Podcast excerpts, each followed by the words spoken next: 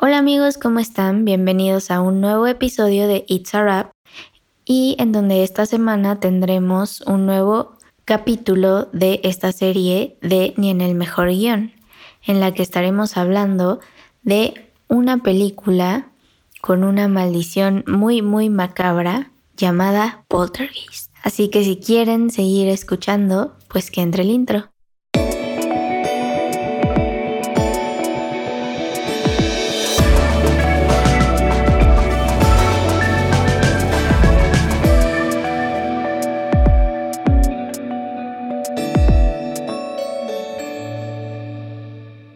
¿Qué onda amigos? ¿Cómo están? Bienvenidos a un capítulo más de este su podcast It's a Rap. Eh, semana pues bastante tranquila en este podcast y en general en el mundo. Eh, seguimos encerrados, no hay muchas novedades, pero pues aquí seguimos eh, vivos, sanos afortunadamente. Espero que en sus casas sea una situación similar. Y pues me gustaría saludar a mis coanfitriones, Emma, Fer. ¿Cómo están amigos? Hola amigos, espero todos se encuentren muy bien. Em, pues bien, todo bien afortunadamente. No, no hay mucho que contar. Emma. Hola, ¿qué tal a todos y a todas los que nos escuchan esta semana más? Eh, pues aquí seguimos justamente, seguimos continuando con esto de, del podcasting que, que está de moda, ¿no? Y sí, gracias a Dios, con mucha salud y mucha felicidad. Sí, como les decíamos, eh, creo que ha sido una semana bastante sencilla, tranquilita. Eh, no sé si hay algo que quieran comentar, amigos, sobre ya la, pues ya lo que acostumbramos, ¿no? Alguna notita, algún dato curioso relacionado al cine que hayan escuchado, leído en la semana.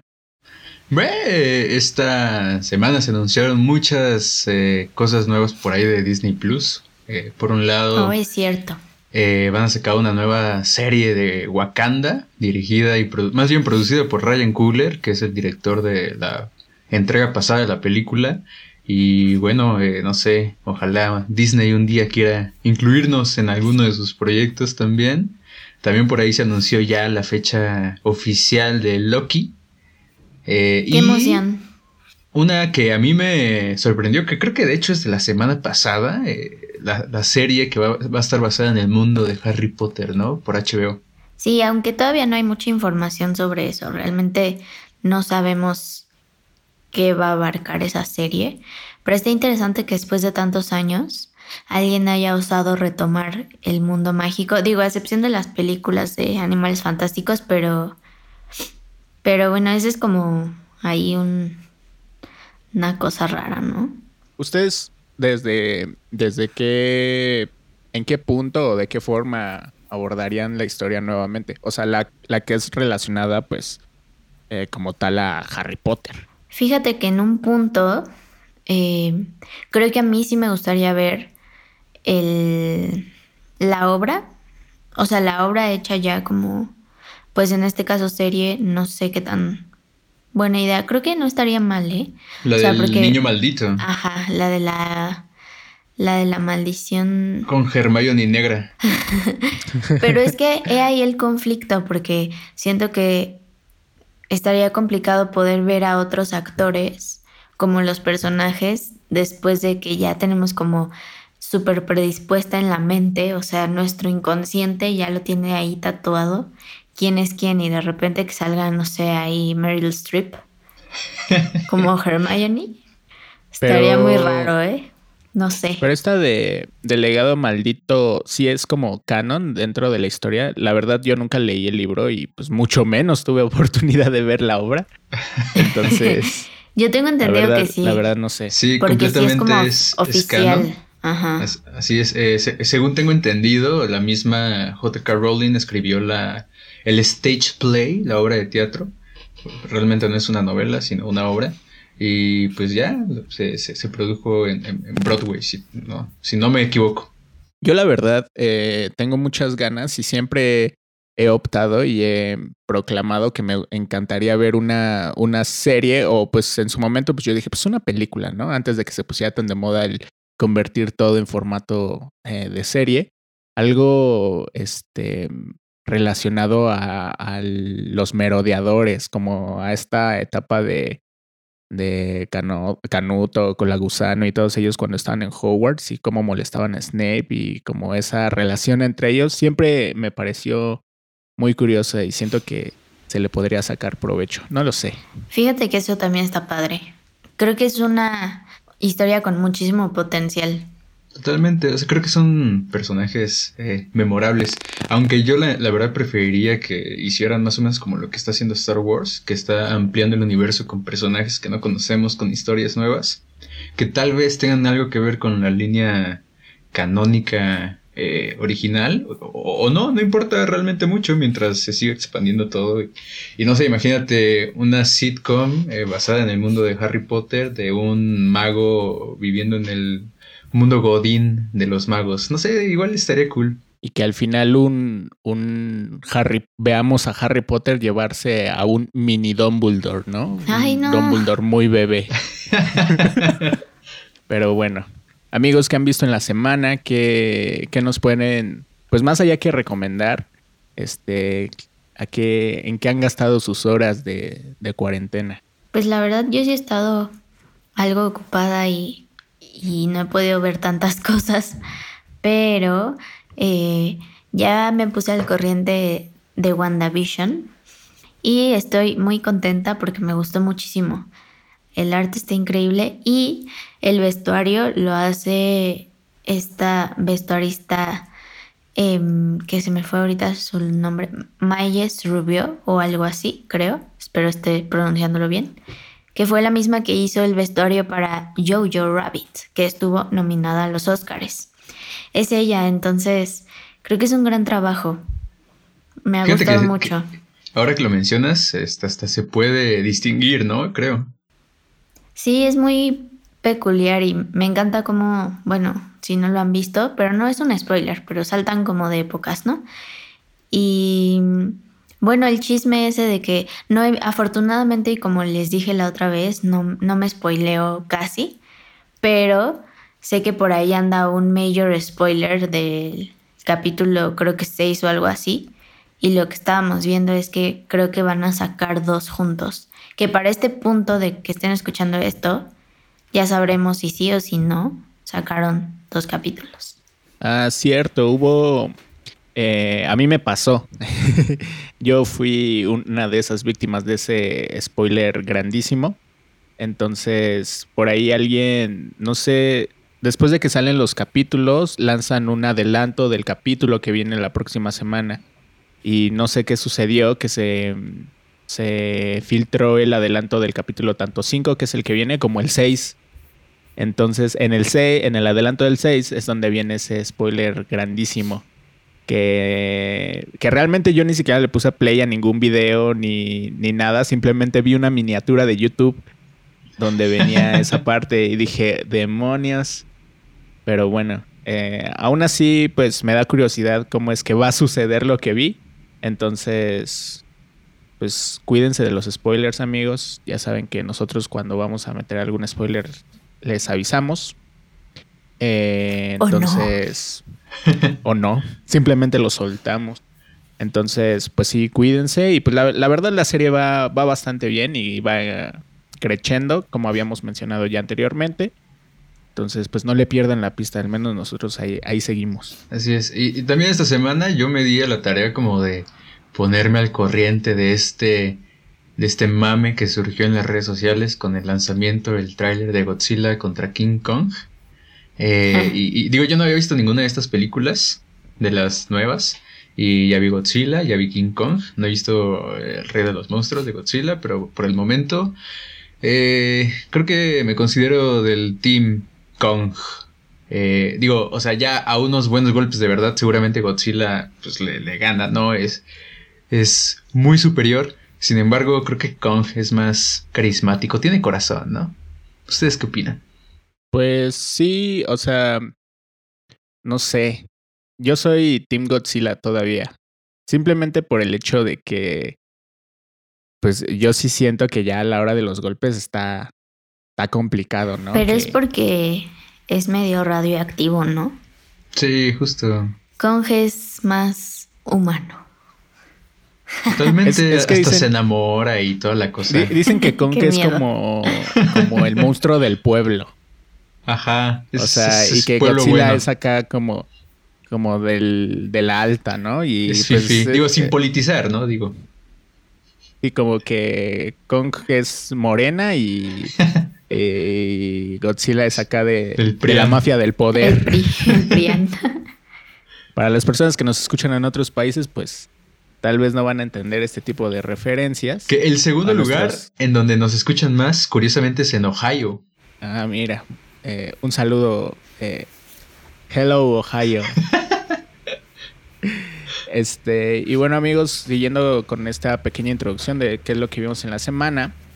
Eh, pues yo la verdad me eché un mini maratón de varios churritos de películas de desastres naturales. estuve muy muy apegado al señor Gerard Butler este fin de semana que pasó.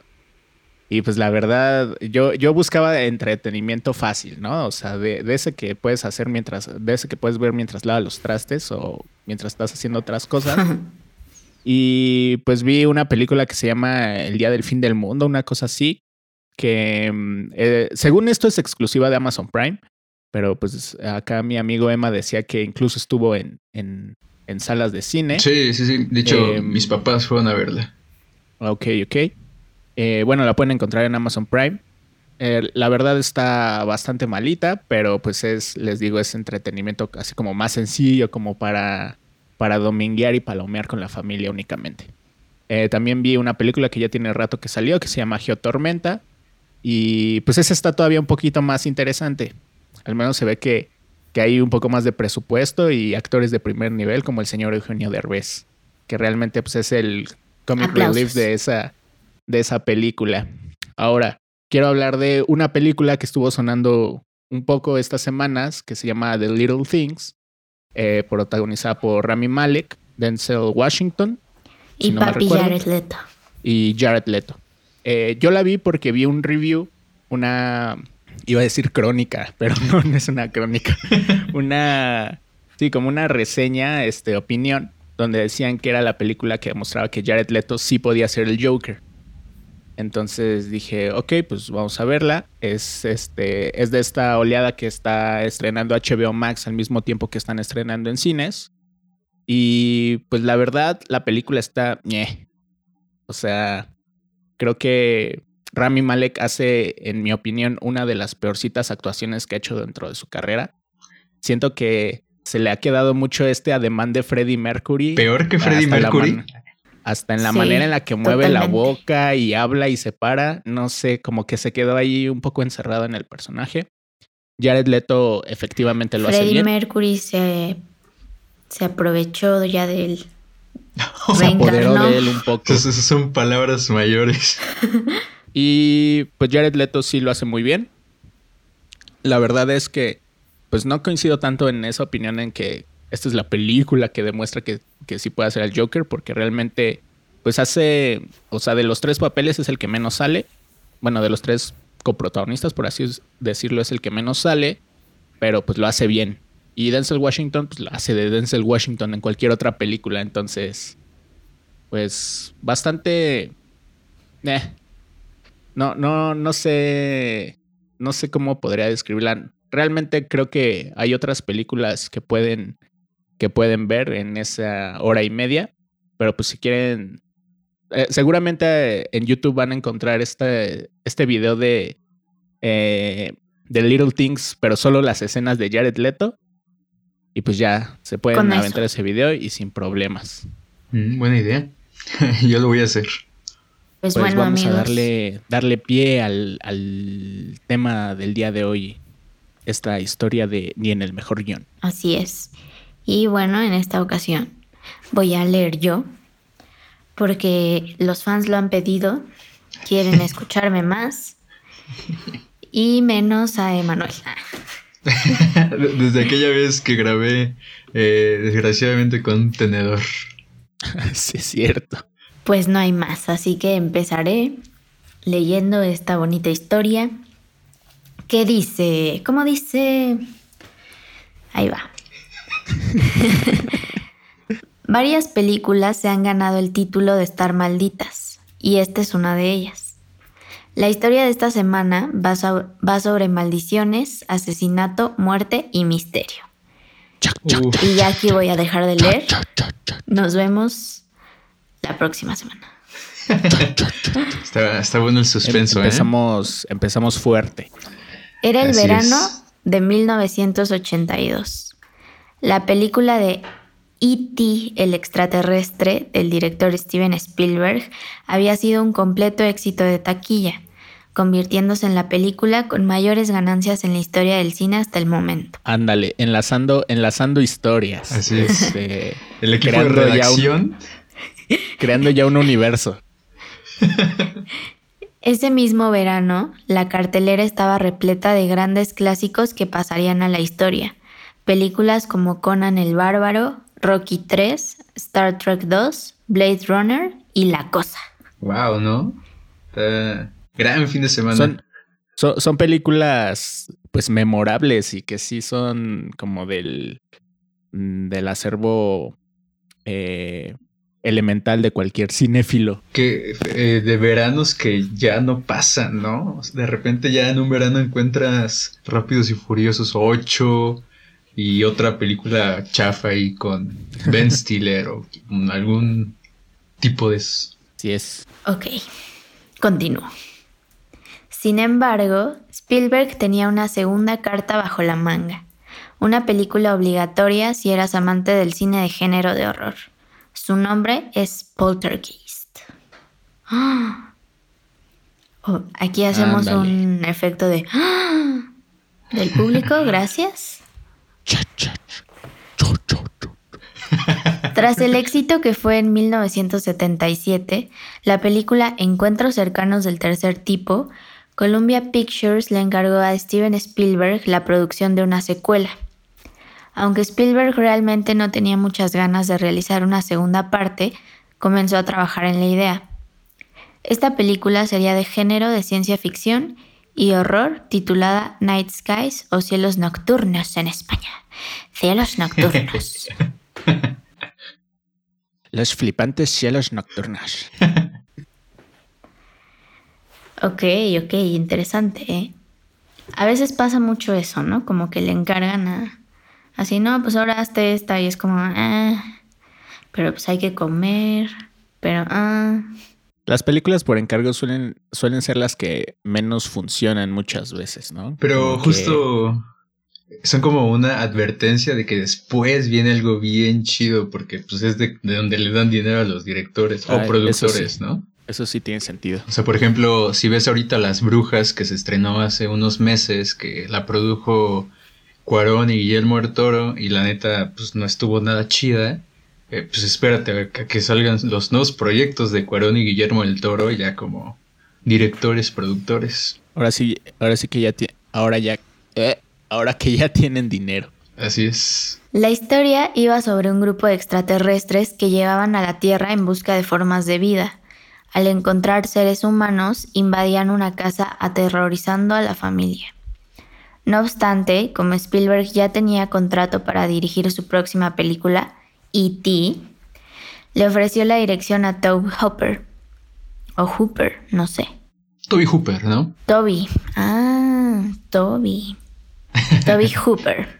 Un joven director que ya había ganado mucha popularidad dentro del género de horror y terror con películas como Masacre en Texas, la cual está inspirada en hechos reales, pero que esa historia es para otro episodio.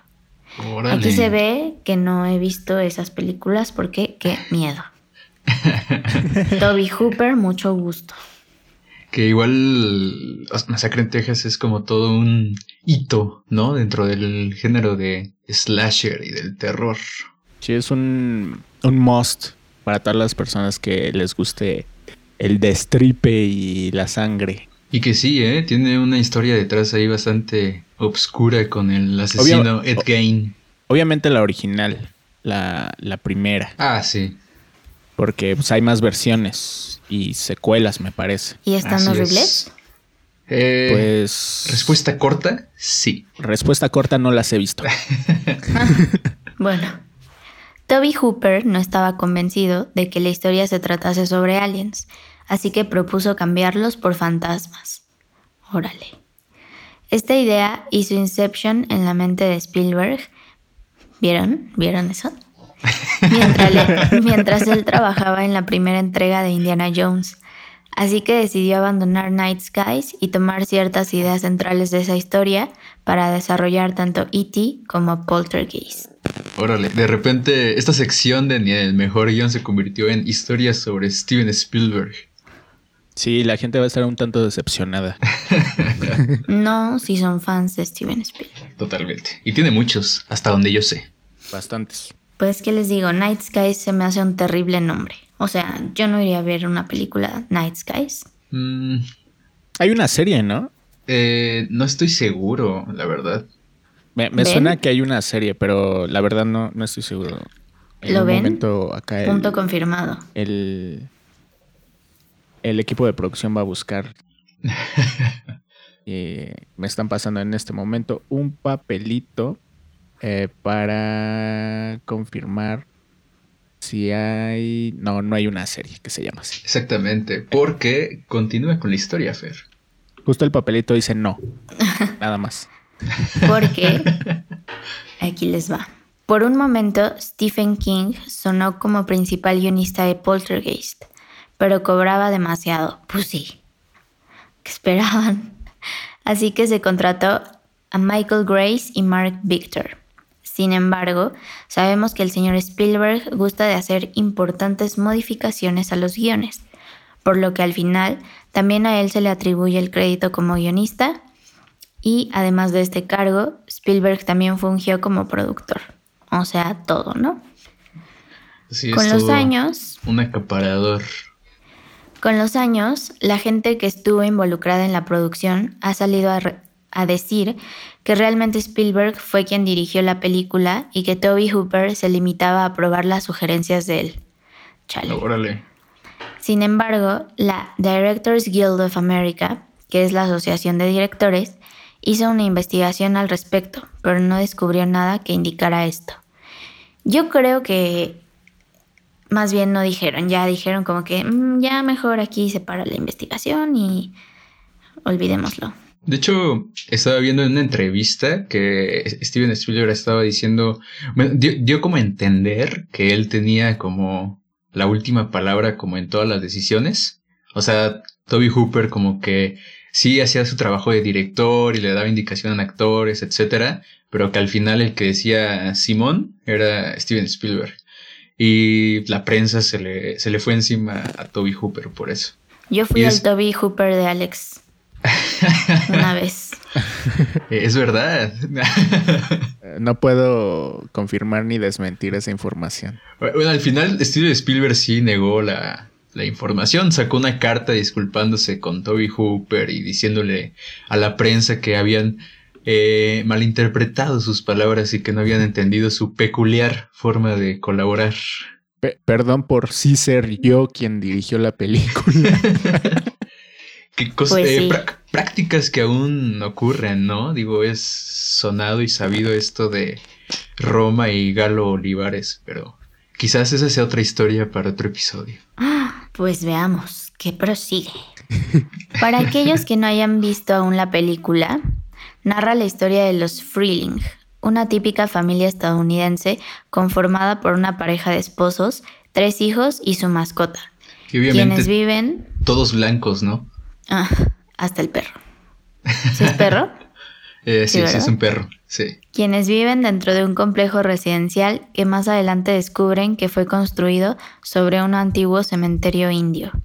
Esto es muy común, ¿no? Que te digan, ay, aquí hace 100 años había un cementerio y tú. como todas las escuelas, ¿no? Ajá, justo. tú sabías que antes de que construyeran la primaria aquí era un cementerio y tú. yo, tengo la sospecha de que son terrenos muy baratos, ¿no? Tal vez, y por eso se terminan construyendo ahí las escuelas públicas. Pero no es algo de escuela pública. O sea, siento. seguramente. seguramente personas del TEC en el TEC de Monterrey también dicen, oye, güey, ¿sabías que aquí antes había un cementerio? La familia comienza a sufrir fenómenos extraños, hasta que un día Carol Ann, la hija más pequeña, comienza a conversar con el televisor, lo cual desencadena una espiral de terror ocasionado por un ente paranormal que proviene de una tercera dimensión. Órales. Ándales. Sobre des... Ay, no, perdón. Sobra decir que Poltergeist fue un rotundo éxito en taquilla, con el público y con la crítica. Tuvo un presupuesto de 10.7 millones de dólares y recaudó 121.7 millones de dólares. Nada ¿Qué, más. qué? Para sus tortas y ya. Wow. Neta A ese verano, el Spielberg está perro. a ese verano de 1982, la prensa lo nombró el verano de Spielberg. Ah, romántico. Todos los amantes del género la reconocen como un must y un referente dentro del género. A su vez, también fue pionera en sus nuevas tecnologías y efectos especiales, los cuales se usaron en películas como Cazafantasmas. Se hicieron dos secuelas con menor éxito, pero que aún así a los verdaderos fans no los decepcionó, y también hubo un remake en 2015. Eh, el remake está malo. Malo, malón. Sí, ese yo no lo he visto. Eh, o sea, comparación obviamente de la original. Yo, por ejemplo, no he visto las secuelas de la, de la película original, pero sí vi el remake. Y pues la verdad, es como... mm, siento que el- el- la época en la que están hechas este tipo de películas es parte del estilo de la película. O sea, Sí. hay cosas y tomas de decisiones y demás que influyen mucho como en el cómo está realizada la película y que es parte como del, de esta ambientación o atmósfera que, que crea el director y todas estas cosas. Ya que pasas eso a un contexto más actual, pues deja de tener como esa ondita o de dar miedo hasta cierto punto y no sé, el hecho de, por ejemplo, pasar efectos prácticos de repente a efectos digitales, pues hace que Mm. se vea más fake, hace que, a- hace que pierda un poco el chiste y cosas Sí. así. Entonces, siento que el, el, el remake peca de eso. Entonces, eh, no digo que, que todos los remakes o reboots sean así, pero pues suele pasar con este tipo de películas ochenteras. Totalmente. D- dime una cosa, eh, ¿la televisión con la que platica la niña del remake es eh, de pantalla plana? Es una pantalla plana. No. Ok, ok. No, la verdad no me acuerdo. No, seguramente no, pero eh, es una OLED 4K de 56 pulgadas. Chale, ok. No, no es cierto. La verdad, la verdad no me acuerdo, pero pues no lo dudaría. ok. Entonces sí, son, son ese tipo de cosas que, que no, que no suelen funcionar en, en algunos remakes de películas, especialmente en las ochenteras, no sé por qué. Poltergeist tuvo tres nominaciones a los premios Oscar y ganó un premio BAFTA por mejores efectos especiales. Mm, ¿Qué tal? Bien raro, ¿no? Que nominan una película de terror, pero ha pasado. ¿Cuál fue, ¿Cuál fue la última película de terror nominada en los Oscars así como de manera importante? Get Out. Get, Get Out, Out. Hasta, hasta ganó mejor guion. Mm, cierto. Creo que antes de esa, eh, El Exorcista, así importante, importante, El Exorcista. Bueno, esta de Poltergeist, no sé si hubo alguna en medio, seguramente sí. Sí, seguramente por ahí alguna que otra se ha de haber colado, pero no, no suelen figurar en, en, en los premios las películas de terror. No, como que no las toman En la en temporada serio, de ¿no? premios. Es que dan miedo. Solo, solo en este tipo de premios como in- más independientes suelen salir por ahí las películas de terror independientes precisamente. Justo. O como de este nuevo cine de terror y cosas así. Pero, pero ya en, lo- en las premiaciones importantes como que quedan bastante olvidadas. Sin embargo, la historia del poltergeist crece con lo que pasó fuera de las cámaras. Alrededor, escuchen, ¿eh? Alrededor de la película existen muchos mitos, tales como que cada uno de los niños actores falleció a temprana edad después de la filmación de cada película. Uno había sido asesinado, otro había muerto en un accidente de auto y el último por una misteriosa enfermedad. No obstante, ninguno de los niños actores murió en un accidente de tráfico. Ok. Imagínate que a todos los niños actores les hubiera caído una tele encima. Eso hubiera sido. hubiera sido terrorífico Pero e ya le irónico a estás la vez. quitando la seriedad a esta historia. O Ah, sea, se murieron los niños protagonistas. No, no, bueno, bueno, no, aún no lo sabemos. Bueno, hasta este punto se murieron. Hasta este punto están, de la historia están muertos. Pero aquí va. Usted está a punto de escuchar lo que verdaderamente ocurrió. Aquí quiero que metan una música como... Varios presentes cuentan que durante la filmación se sentía una presencia extraña, algo fuera de este mundo, y con ello ocurrieron varios incidentes que quizá son más que mera coincidencia. Que yo no creo en las coincidencias, pero vamos a ver. Vamos a ver. Oliver Robbins, quien interpretó al hijo de en medio de la familia Freeling, casi no vive para contar lo ocurrido. Durante el rodaje de una de sus escenas, su personaje tenía que enfrentarse a, un horrible payaso de juguete, que realmente estaba mecanizado. Un error eléctrico de la máquina provocó que el payaso comenzara a estrangularlo. No fue hasta que algunos miembros de producción se dieron cuenta de que el niño no estaba actuando y que básicamente se estaba poniendo azul que fueron a salvarlo. Damn. Ándale. ¿Y, y Que- quién- a ver, ¿y quién manejaba ese payaso? Eh, que, que ya sabemos también que eh, si Steven Spielberg te pide que te acerques a uno de sus eh, animales o cosas mecatrónicas, pues no lo hagas, ¿no? Digo, ya casi se muere este niño, por por un momento también casi perdemos a, a George Lucas. Eso hubiera sido terrible. Ahora sí que se lo iba a cargar el payaso. Julian Beck, quien interpretó al reverendo Kane en la segunda parte de Poltergeist, El otro lado, falleció durante la filmación por un cáncer de estómago. En esta segunda parte de Poltergeist también se introdujo un nuevo personaje interpretado por Will Sampson, quien interpretaba a un espíritu bondadoso de un chamán indio. Samson, por su parte, era un verdadero chamán indio, por lo que tuvo que practicar diferentes exorcismos para limpiar el ambiente de la sensación extraña y enturbiada que se sentía en set. La mayoría del crew lo agradeció y afirmó sentirse mejor tras el exorcismo. ¿Era eso o un charlatán? Aquí hay de dos. Oye, oye, Óyeme. eh, Will Sampson dio su vida, Fer, probablemente. Ya lo descubriremos. Qué extraño, aunque creo que es normal en este tipo de películas, ¿no?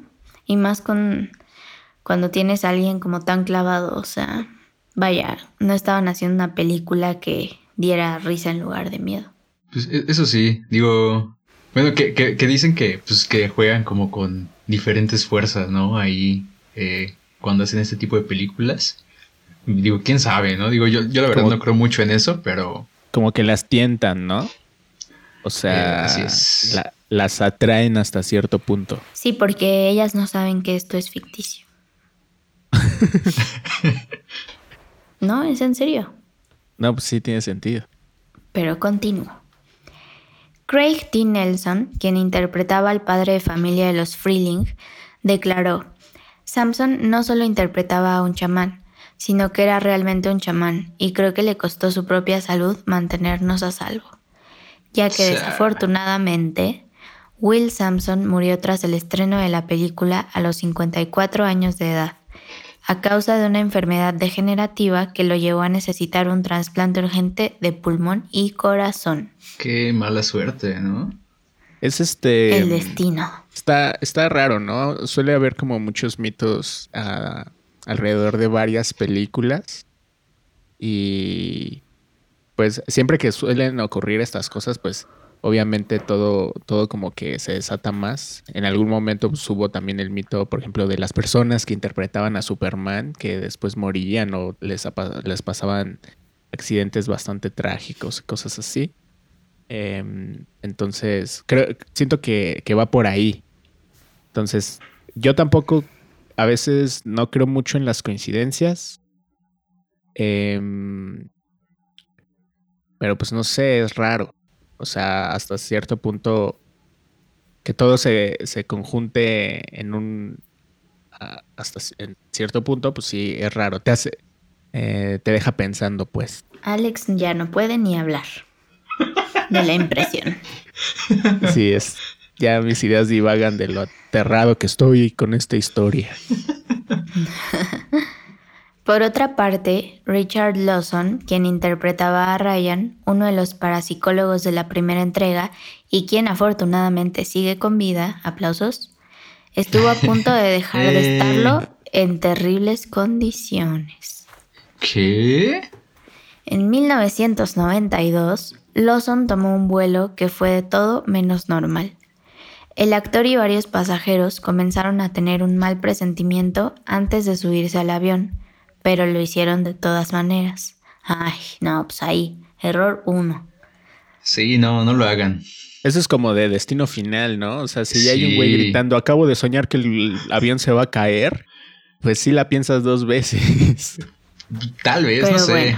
O sea, si, si, te pasara en la vida real, ¿sí lo pensarías?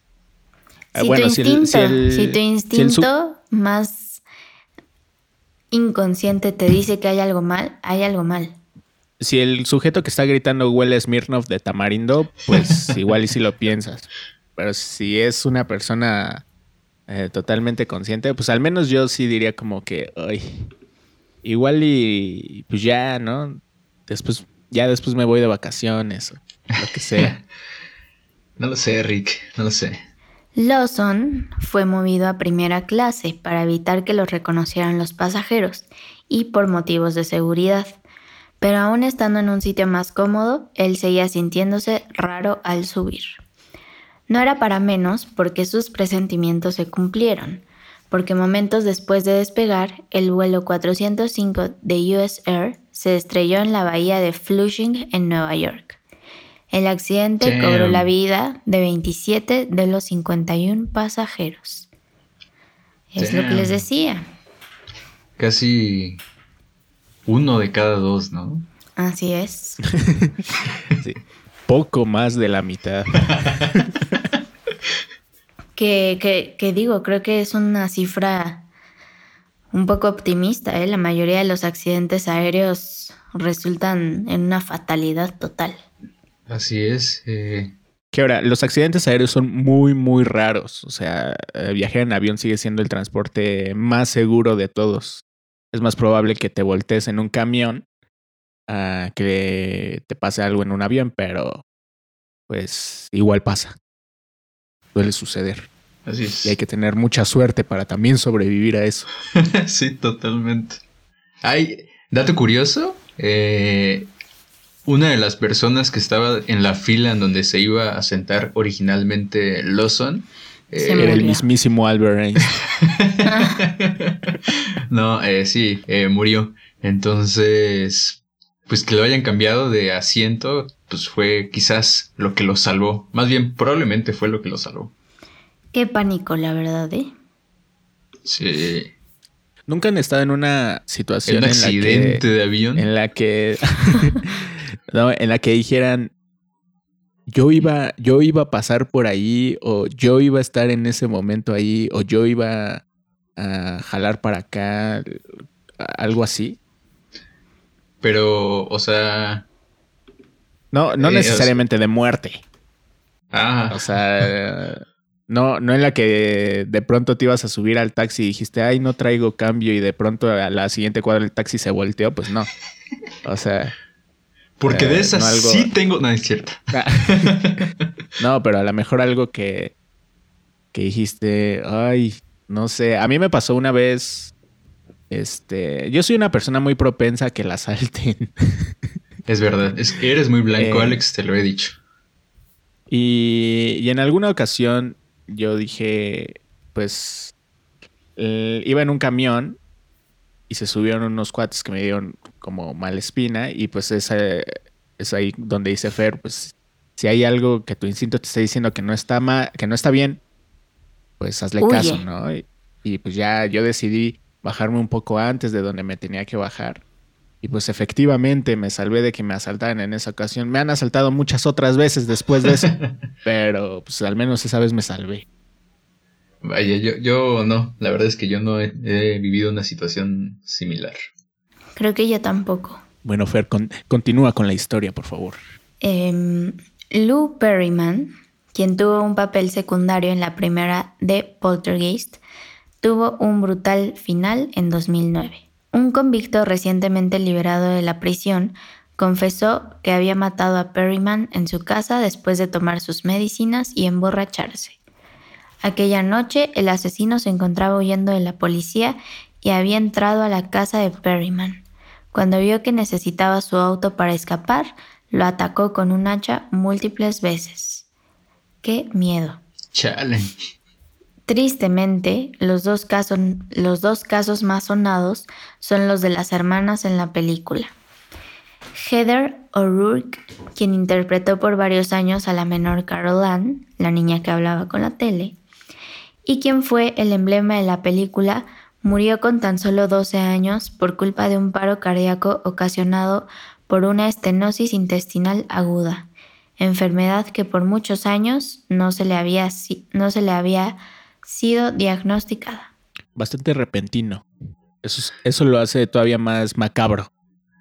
Sí, y de hecho fue meses después de haber estrenado la última de las secuelas. ¿Ella, ella sale en las secuelas? Eh, sí, sí, sí. De hecho, es, la única, es el único personaje que va pues sobreviviendo ahora sí que sobreviviendo cada una de las películas hasta el final. Como hilando la historia. Así es, así es. Dominic Dunn, quien interpretó a la hija mayor de los Freeling, fue asesinada el mismo año del estreno de la película. Dominic apenas comenzaba a ver su carrera despegar. Poltergeist había sido la primera película para cine en la que participaba. En el otoño de 1981 conoció a John Thomas Sweeney, quien era chef de uno de los restaurantes más famosos de Hollywood y con quien iniciaría una relación. Al principio todo marchaba bien, Sweeney se mostraba atento y cariñoso. Dominic era feliz con él. Pero cuando se mudaron juntos, la relación cambió y Sweeney se mostró como un hombre posesivo, controlador y peligroso. Al principio, el maltrato era psicológico. Sweeney le, le prohibía ver a sus amigos. Él pretendía que ella abandonara su carrera, que iba en ascenso, porque temía que se fuera con otro hombre. Pero luego, la historia de siempre. Él se mostraba arrepentido y pedía perdón. Malditos hombres. Tras varios incidentes en donde la actitud peligrosa de Sweeney salió a flote, Dominic habló con su papá y le confesó, él no está enamorado de mí, está obsesionado conmigo. La violencia psicológica pasó a ser física. En un episodio de la serie Hill Street Blues, Dominic tenía que interpretar a una mujer que había sido golpeada por su pareja. El departamento de maquillaje no tuvo que hacer mucho, ya que una noche anterior Sweeney la había golpeado, y sí, las marcas que aparecieron en pantalla eran reales. En agosto de 1982, Dominic decidió poner fin a la relación que si quieren saber más sobre Malditos Hombres pueden ir a escuchar nuestro capítulo anterior sobre los cancelados de Hollywood, eh, donde hablamos sobre distintos temas eh, acerca de algunas personas que se han pasado de la raya. Así es. Continúa, Fer. Sweeney se fue de la casa que compartieron, pero no de su vida. Solía acosarla mediante llamadas telefónicas y se aparecía en lugares a los que ella frecuentaba. Mientras tanto, Dominic intentaba continuar con su carrera. Pero la noche del 30 de octubre de 1982, Dominic se encontraba en su casa con un compañero de escena de una serie para ensayar. De momento todo parecía normal hasta que comenzaron a tocar la puerta. Dominic abrió. Era Sweeney. De nueva cuenta y le pidió perdón, dijo que se sentía triste y que quería retomar la relación. Ella se negó y Sweeney no toleró el rechazo. La tomó por el cuello, estrangulándola. ¡Ay, Dios! Fuerte. Esto más que estar relacionado con la película, siento que es una de esas historias horribles de violencia de género. Eh, la, la, realidad supera la ficción, ¿no? Es de esos casos en los que da más miedo lo que de verdad está pasando que lo que te pudieron haber planteado como en la película o cualquier... O sea, ya fuera de que esté relacionado, ¿no? Lo cual aquí, pues, no. Bueno, yo siento que no necesariamente. Eh, pues sí, la, está más, más de miedo, pues. El compañero de cena de Dominic escuchó la discusión y cuando salió la encontró tirada en el, suelo, en el suelo. Sweeney seguía a su lado. Cuando llegó la policía, dijo, maté a mi novia. Dominic aún seguía con vida y fue trasladada al hospital en donde pudieron controlar un paro cardíaco, pero ella había entrado en un coma profundo y, había sufrido muerte cerebral. Cuando los padres de Dominic llegaron al hospital, la encontraron en muy mal estado y decidieron, y decidieron firmar para que fuera desconectada. Ay no, qué triste amigos. Sweeney fue sentenciado únicamente a seis años de cárcel. ¿Qué? De los cuales solo cumplió dos no puede ser. Se supone ahí que eh, su ex jefe de, de, Sweeney, que trabajaba en este famoso restaurante de Hollywood, movió sus conectes para conseguirle una muy buena defensa y a su vez eh, de tratar de dejar sin un abogado decente a la familia de, de Dominic Dunn. Eh, ¿Estás de acuerdo que en este tipo de casos en este tipo de casos no es únicamente como el cuestión de tener un muy buen abogado y que la otra parte tenga uno muy malo. O sea, eh, también hay, debe de haber muchas otras personas como involucradas alrededor de todo esto para que de plano un güey que hizo algo así eh, solo esté tres minutos en la cárcel. Totalmente. De hecho, se supone que la estrategia del abogado de Sweeney había sido desestimar eh, pues los alegatos de la familia de Dominic Dunn e incluso inculparla de haberla de, eh, de haberle sido infiel y pues, pues, nada que ver, ¿no?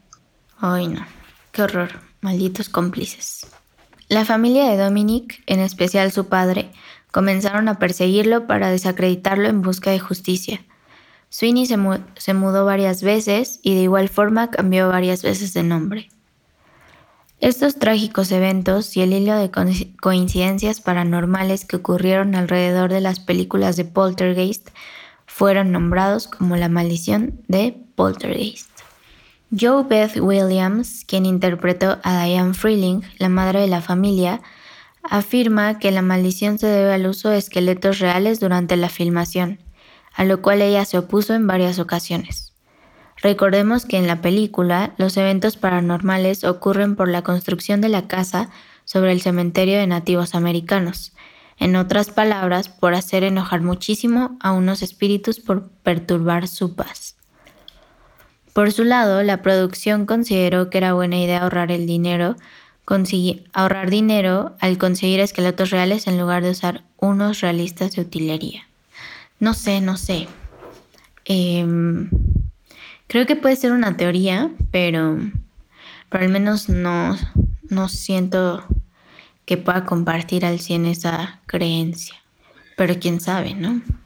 De hecho, el, mismo maquillista de la película eh, decía que él consideraba que juntar como lo que ocurrió con Dominic a, los otros eventos que, pues, están raros dentro de esto de la maldición de Poltergeist era eh, ofensivo y pues hasta cierta forma sí, ¿no?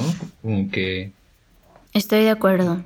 No sé, como que le quitan justo la, verdadera seriedad de ese caso pues, de feminicidio. Sí, era, o sea, era es lo una que les manera decía como que... de mm, justificar, ¿no? Los hechos hasta cierto punto, como decir, ay, pues le pasó porque salió en la película.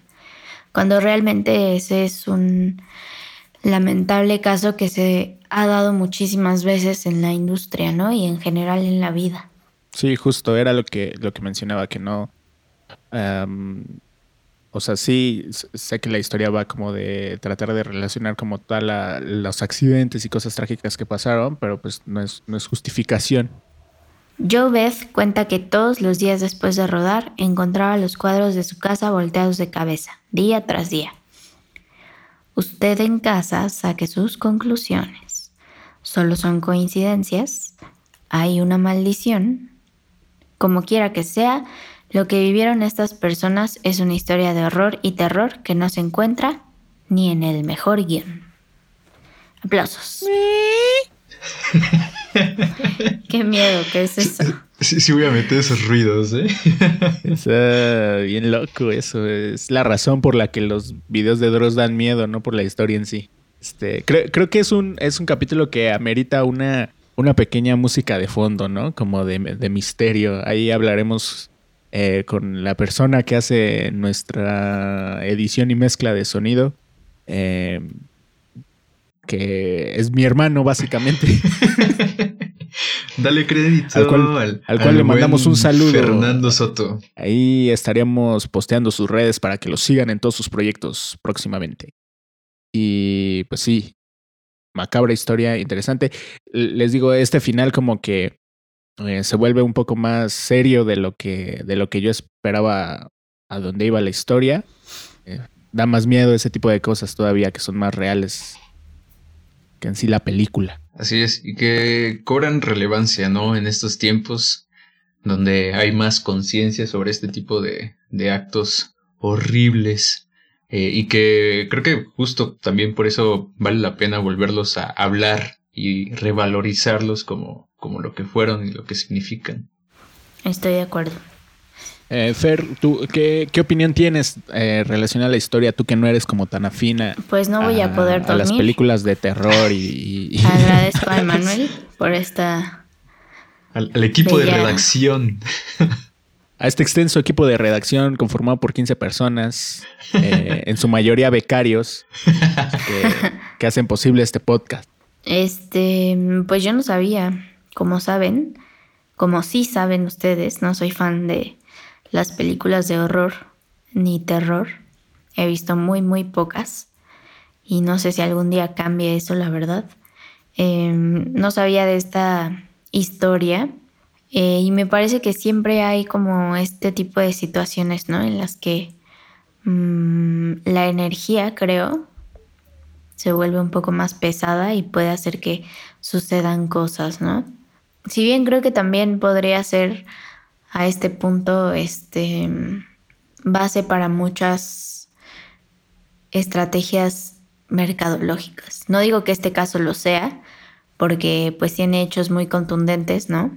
Como la muerte de, de varios de los protagonistas, pero, pero a veces siento que, que, se ha, que ha ido evolucionando este, este fenómeno y se ha convertido en una estrategia hasta cierto punto, ¿no? con cosas obviamente menos densas, pero sí. O más densas. Eh, hay por ahí una película que se llama Antrum, que es una película de terror que decían que estaba maldita y que cualquiera que la viera iba a morir en los próximos, creo que 48 eh, horas, que una vez se proyectó en una sala de alguna zona de Europa del Este y que la sala se incendió con todos adentro y tal. Que digo, o sea, la historia es falsa. Pura mercadotecnia. Ajá, es completamente falsa. Eh, esto, esto, no ocurrió, pero hasta esos extremos llegan a veces como para vender sus películas. O sea, hay muchos de estos, o sea, especialmente en las películas de terror, hay muchos de estos casos de marketing, pues hasta cierto punto eh, a veces bien, a veces mal manejado. O sea, La Bruja de Blair es otro, otro ejemplo bastante claro en el que la primera película pues hablaba de estas grabaciones que habían encontrado y, demás, pues después resultó pues, que todo era falso obviamente. Eh, pero pues, o sea, generas mucha expectativa hasta, hasta cierto punto en el que pues la rompes, ¿no? En taquilla y en hype y en muchas cosas así. No sé si recuerden este, este juego que se volvió, se puso de moda, eh, de Charlie Charlie, que también tuvo que ver directamente pues con una película. Justo, y, nadie se lo esperó, ¿no? O sea, todo el mundo con la modita. A mí me tocó en la prepa del Charlie Charlie, uno o dos meses después ya estaba saliendo el tráiler. Y todos nos sentimos estafados. Pero al menos en esta de Poltergeist, los eh, rumores de la maldición salieron hasta después de que se estrenaba la película, entonces eh, justo pues no, no fue un aparato de mercadotecnia, sino pues verdaderos eh, rumores. De hechos, porque son hechos. Eh, bueno, sí, totalmente. Sí, en este caso, pues sí pasaron. O sea, son cosas que real pasaron. Así es, así es. Eso que es es, lo más difícil lamentable. em, acreditarlas como coincidencias. Pero pues usted saque sus propias conclusiones. Eh, allá en casita, coméntenlo con la familia a la hora de la cena. Eh, ¿Fue o no fue Antes de dormir estaría bien. el fantasma de Poltergeist el que cobró todas estas vidas? Fue, ¿Fue la culpa de los esqueletos que usaron en la, en la filmación o, o fue algo más? Pero bueno, amigos, eh, llegamos al final de esta, de esta historia de Ni en el mejor guion. Como todas las semanas, pues les pedimos que eh, nos escuchen en su plataforma favorita, nos compartan con sus amigos, eh, nos sigan en redes sociales, tanto las individuales como las del podcast. Eh, saben que nos pueden encontrar como It's a Rap guion bajo podcast en, en, Instagram. Ahí colgamos pues varias cosas a lo largo de la semana.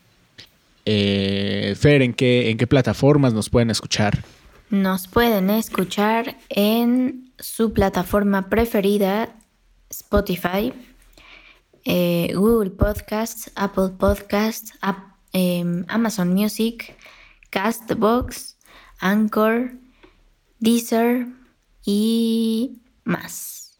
Perfecto. Y antes de irnos, amigos, eh, recomendaciones para esta, para esta semana, eh, que pues una vez más la vamos a pasar encerraditos en casa, pues encontrar maneras de gastar un poco el tiempo. Si quieres comenzar, Emma. Claro que sí, esta semana les quiero recomendar una miniserie que pueden encontrar en su plataforma de Amazon Prime.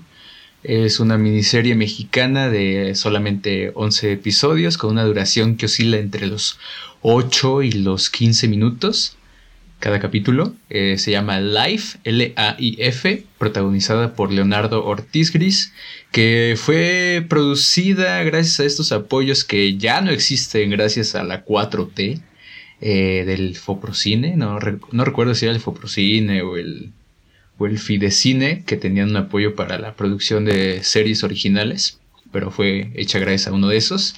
Y trata básicamente de Life, así se llama el protagonista, un hombre de 40 años que está tratando de volver a descubrir quién es él tras una ruptura amorosa. Eh, tiene, es de comedia, tiene todo el feeling de una película independiente y tiene situaciones muy cagadas. Perfecto. Eh, buen título, ¿eh? Life. Eh, el nombre del protagonista y también que se trata acerca de la vida. Eh, Fer, ¿qué nos vas a recomendar esta Ay, semana? no sé, no lo había pensado. Bueno, en lo que Fer piensa, su recomendación de esta semana, eh, pues miren, para mí ya es tradición, ya, ya es este, ya, ya es algo constante en este podcast que yo recomiende todo lo que tiene que ver con esta serie. Eh, esta semana les voy a recomendar Fuck Anyone Who's Not a Zip Blob, eh, que es esta segunda parte de los capítulos especiales de la serie de Euforia. Esta vez, pues, enfocado en el personaje de Jules, interpretado por Hunter Schaffer. Y pues que realmente siento yo que está al nivel de la serie y al nivel de la primera parte que salió en diciembre. Em, como les decía, es como esta historia que pasa después del, final de temporada de, de la primera temporada, valga la redundancia. Este, entonces, pues ahí está disponible en HBO Go, eh, en HBO Max para nuestros amigos de Ohio. Y pues eh, pue- pueden ahí revisarlo. eh, está este, inspirado por lo que leí en un poema que escribió la misma, la misma Hunter y que fue adaptado junto con Sam Levinson para crear este, este, este capítulo muy dedicado como al poder femenino y a los sentimientos y al sentir y muchas otras cosas más que nos pasan a nosotros los adolescentes, en Nosotros. donde, en donde todavía estoy incluido.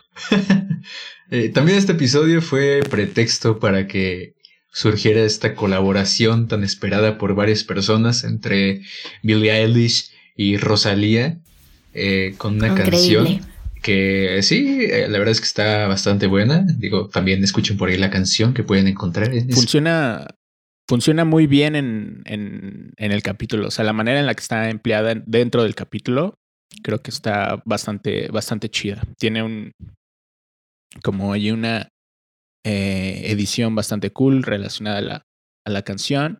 Y eh, quiero destacar también a la señorita Lord, eh, que se hace presente en los primeros minutos del capítulo con uno de sus temas de su último disco, que también siento que está muy bien empleado. Entonces, pues ahí dense el capítulo en su plataforma favorita de HBO o pues en cualquier otro lugar donde lo puedan encontrar. Eh, Fer, ¿qué nos vas a recomendar esta semana? Pues ya tengo mi recomendación de esta semana y no va a ser una película, no va a ser una serie, ni un documental, ni un corto.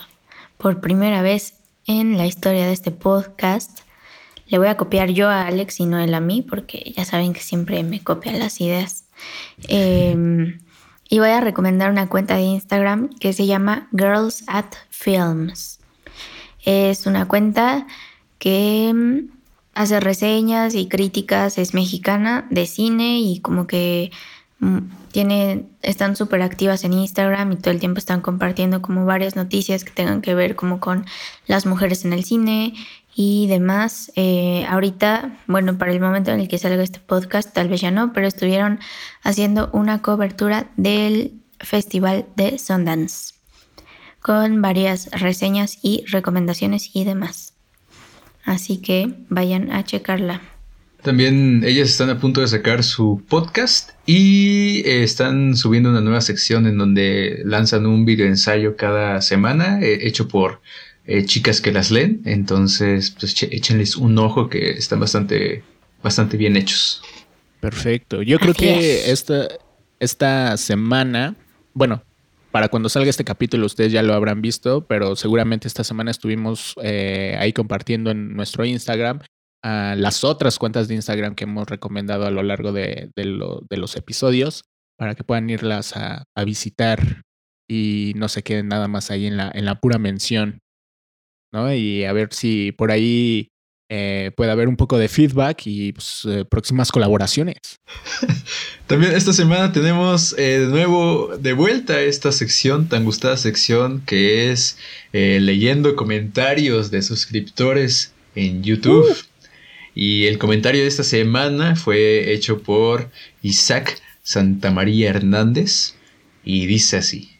A mí solo me gustaría decir que esta es la primera vez que aparezco en la caja de comentarios de It's a Rap.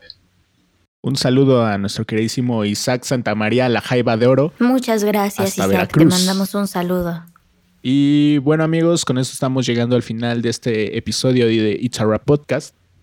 Eh, pues síganse cuidando, quédense en casita, cuiden a sus familiares, cuídense de ustedes, eh, usen cubrebocas. Eh, no sé si quieran agregar algo más, amigos. Eh, sí, sí, sí, aprovechando que el día de hoy que estamos grabando esto, el, gobierno sacó ya la convocatoria para que puedan inscribir a los adultos mayores de 60 años al registro de la vacunación del COVID dentro de México. usted que nos escucha, que tiene acceso y facilidad al Internet y conoce a alguna persona mayor que no lo tiene, eh, ayúdelo, échele la mano para que pueda ser registrado. Sí es, todos a, vacunarse, ¿no? Bueno, cada quien a su debido tiempo, pero sí, sí es importante para ir saliendo de esto y pues tratar de eh, ya ir terminando con, con toda esta situación. Y bueno amigos, creo que es todo por esta semana y si no hay nada más que agregar. Entonces, it's a wrap. Nos vemos la próxima semana. Chao, chao.